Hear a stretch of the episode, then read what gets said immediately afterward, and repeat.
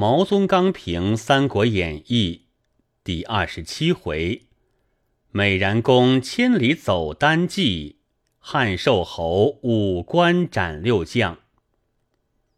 吾读此卷而叹曹操之义，又未尝不叹曹操之奸也。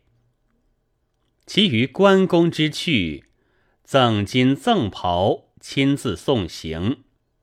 而独吝一纸文凭，不及给予，使关公而死于卞喜之伏兵，或死于王直之纵火，则操必曰：“非我也，守关将吏也。”己则居爱贤之名，而但则将吏以误杀之罪，思其间不以甚于。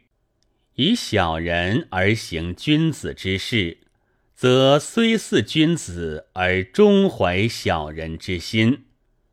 今人但见各为其主之语，便啧啧曹操不至，可谓不知乌之雌雄矣。文有伏线之妙，荥阳城中之事，先于东岭关前伏线。此其伏于一卷之内者也。玉泉山顶之事，早于镇国寺中浮现，此伏于数十卷之前者也。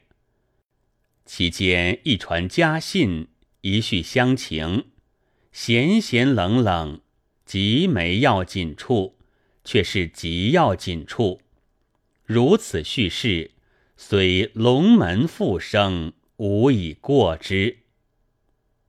关公斩蔡阳在后卷，而此卷先有蔡阳欲赶关公一段文字，廖化归关公上隔十数卷，而此卷先有廖化救二夫人一段文字，皆所谓隔年下种者也。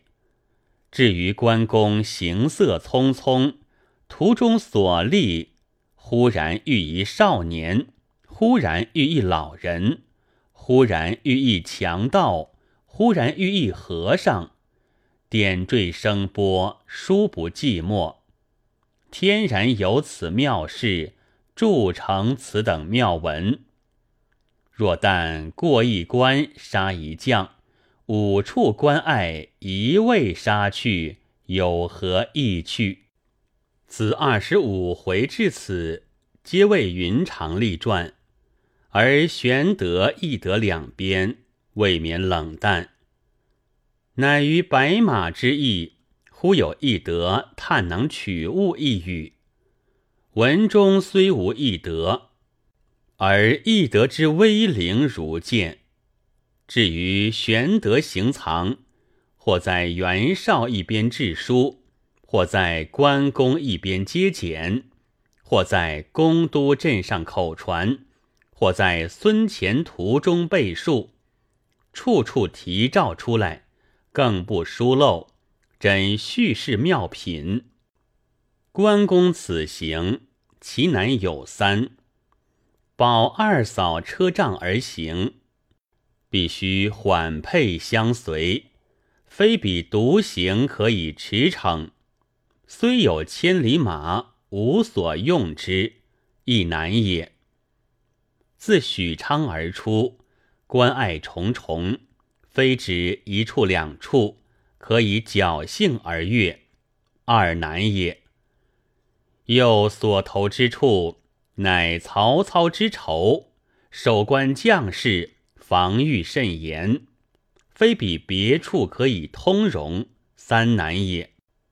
有此三难，足能脱然而去，虽邀天性，实仗神威。总之，志不决虽易者亦难，志既决虽难者亦易耳。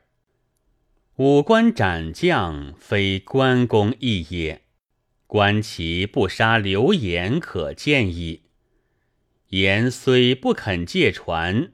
而不敢拒攻，则恭敬舍之而不杀，推此而论，使胡班救公之后，王直不追，公亦何必所执而杀之乎？